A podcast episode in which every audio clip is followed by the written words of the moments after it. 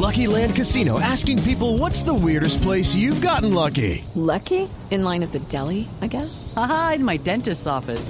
More than once, actually. Do I have to say? Yes, you do. In the car before my kids' PTA meeting. Really? Yes. Excuse me, what's the weirdest place you've gotten lucky? I never win and tell. Well, there you have it. You can get lucky anywhere playing at LuckyLandSlots.com. Play for free right now. Are you feeling lucky? No purchase necessary. Void where prohibited by law. 18 plus. Terms and conditions apply. See website for details. Camilo Mancera es el director encargado de la misión de observación electoral MUE, tal vez uno de los tanques de pensamiento, una de las entidades más serias en la veeduría electoral y política del país. Camilo, un gusto saludarlo. Gracias por acompañarnos hoy domingo en Sala de Prensa Blue. Muy buenos días, Juan Roberto. Un saludo también para Juliana y a todos los oyentes. Muchísimas gracias por la invitación. A usted por estar hoy domingo con nosotros. Eh, eh, Camilo, comparte esta apreciación del espectador de, de, que el gran reto es ver si el Congreso eh, se mete mano a sí mismo para reformarse y acabar con muchos de los vicios de la política. Efectivamente, es un gran reto, es un gran reto que eh, está asumiendo en este momento el Congreso de la República, pero que no es nuevo. Hay que ver que siempre el tema de una reforma política, tanto a la estructura institucional como a los partidos políticos, se volvió casi que una rutina de cada entrada de, cada nuevo gobierno. Eh, por ejemplo, nosotros desde la constitución del 91 no hemos ido a unas elecciones con las mismas reglas de juego, siempre las hemos estado cambiando. Y digamos, lo que sí nos ha faltado es la disposición del Congreso de hacer unas reformas de fondo que en serio solucionen las distintas problemáticas que tiene nuestro sistema político electoral. Y lo que hemos hecho hasta el momento es simplemente poner algunos parches. Creo que el gran reto que se está de que se está hablando ahorita es que el Congreso entienda realmente los problemas grandes que tiene el sistema político electoral y que tenga esa disposición de no pensar en una reforma a la medida de cómo me puedo volver a elegir, sino una reforma que en serio empiece a solucionar la debilidad de los partidos y una reforma que empiece a solucionar también la corrupción que hay detrás de los distintos procesos electorales. Camilo, pero en su concepto, ¿esta es esa reforma? En este momento, el proyecto que presenta el gobierno es un proyecto que si bien cubre algunos, algunos aspectos importantes, no los está cubriendo todos.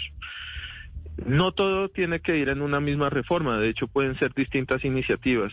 Y sí es una lástima que el gobierno nacional haya dejado a un lado un tema tan importante como la arquitectura institucional electoral, es decir, cómo funciona esa organización electoral, porque es uno de los grandes problemas que tenemos en el país en este momento. Camilo, cuando habla de esa de ese diseño de la arquitectura de nuestro aparato, aparato electoral, ¿qué es lo que en concepto de ustedes en la MOE falla y qué es lo que se debería cambiar? Son varios elementos, pero lo voy a resumir en tres. Sí. En este momento tenemos un, una registraduría que está dirigida por una sola persona y que tiene la capacidad de tomar todas las decisiones frente al desarrollo de un proceso electoral. Es decir, una sola persona está definiendo cómo se desarrollan todos los procesos electorales. Básicamente, dejando sin ninguna eh, facultad o competencia real al Consejo Nacional Electoral, que es un cuerpo colegiado. Entonces, sí. que eh, esto significa que son varias personas que integran este organismo y de alguna manera pueden generar un mayor control y una mayor autorregulación, un sistema de frenos y contrapesos al interior de la organización electoral. Entonces, ese es un, un primer problema, que lo pudimos ver en las elecciones que se desarrollaron eh, en este año y es cómo una persona terminaba decidiendo todo sobre el proceso electoral. Sí. Segundo elemento, el origen partidista del Consejo Nacional Electoral. El Consejo Nacional Electoral es un órgano que debe impartir justicia, pero lo que pasa es que el origen partidista que tiene eh, que tienen cada uno de los integrantes. With lucky landslots, you can get lucky just about anywhere. Dearly beloved, we are gathered here today to. Has anyone seen the bride and groom? Sorry, sorry, we're here. We were getting lucky in the limo and we lost track of time.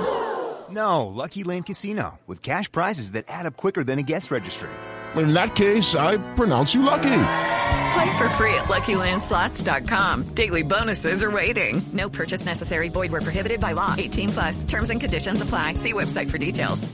Del Consejo Nacional Electoral lo convierte casi en, un apéndice del Congreso. Es decir, en vez de ser un órgano que imparte justicia, que administra el proceso electoral y que gobierna el proceso electoral, se convierte en un escenario de negociación política frente a quien se sanciona y quien no se sanciona, o qué se hace y no se hace. Ese origen político partidista hay que eliminarlo.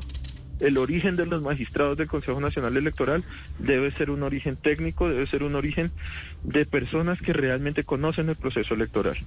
Y el tercer elemento al que quisiera hacer referencia es la necesidad de una jurisdicción electoral. Es decir, que hayan unos jueces que estén resolviendo las controversias que se generan en el proceso electoral. Es decir, si se presenta, por ejemplo, eh, una duda sobre si una persona puede aspirar o no, que sea un juez el que resuelva, no un, no un ente administrativo. Esto básicamente materializaría la orden que la Corte Interamericana de Derechos Humanos le dio al Estado colombiano de que sea un juez quien limite derechos políticos y no un ente administrativo. Entonces, digamos, son al menos tres elementos básicos y fundamentales que terminan afectando el funcionamiento de la organización electoral. Claro, esos son los tres elementos de fondo, digamos, los que usted nos acaba de mencionar. Y esta reforma propone otros puntos que han generado mucha polémica, Camilo. Por ejemplo, la edad en la que los ciudadanos podrían convertirse en congresistas. Llegando a la Cámara tan solo a los 18 años, apenas se convierten en mayores de edad.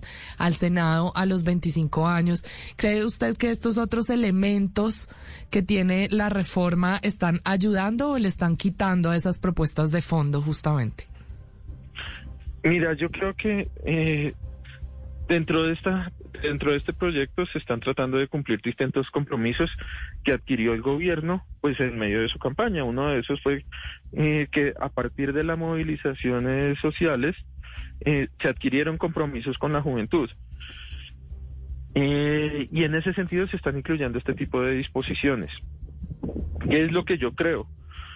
Eh, que esto termina básicamente quitando el centro de atención que debe ir dirigido, por ejemplo, a temas como el diseño institucional, al temas, a temas como el de la lista cerrada, al funcionamiento de la financiación, y terminan siendo, digamos, elementos que no son tan relevantes para los distintos congresistas, que no tienen, no terminan eh, teniendo tanto peso para ellos, porque realmente la PEPA está en otro lado. Entonces sirve como un mecanismo distractor para llevar la discusión por otros lados y no frente a los temas de fondo que, que tienen que resolverse.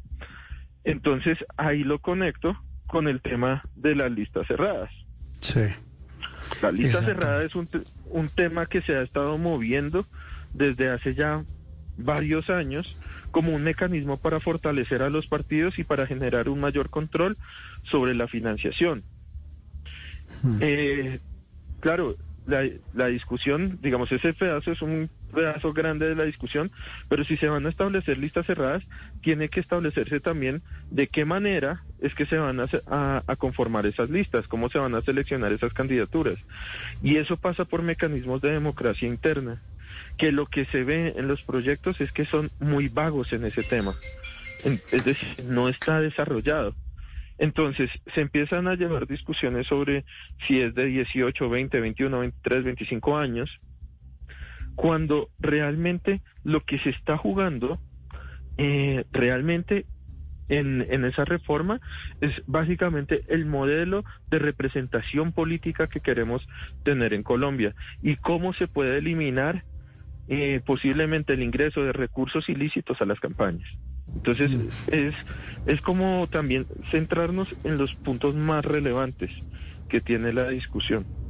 Sí, como bien dice el espectador, será mucho pedir que no se embolaten los aciertos y será mucho pedir que los congresistas busquen realmente autorreformarse para que los colombianos realmente les crean a todos los políticos del país. Esa es la gran pregunta. Camilo, un gusto saludarlo. Gracias y feliz domingo. Muchísimas gracias a ustedes por la invitación y que tengan un bonito domingo. Hey guys, it is Ryan. I'm not sure if you know this about me, but I'm a bit of a fun fanatic when I can. I like to work, but I like fun too. It's a thing. And now the truth is out there. I can tell you about my favorite place to have fun. Chumba Casino. They have hundreds of social casino style games to choose from with new games released each week. You can play for free anytime, anywhere and each day brings a new chance to collect daily bonuses. So join me in the fun. Sign up now at ChumbaCasino.com. No purchase necessary. BGW. Void were prohibited by law. See terms and conditions. 18 plus.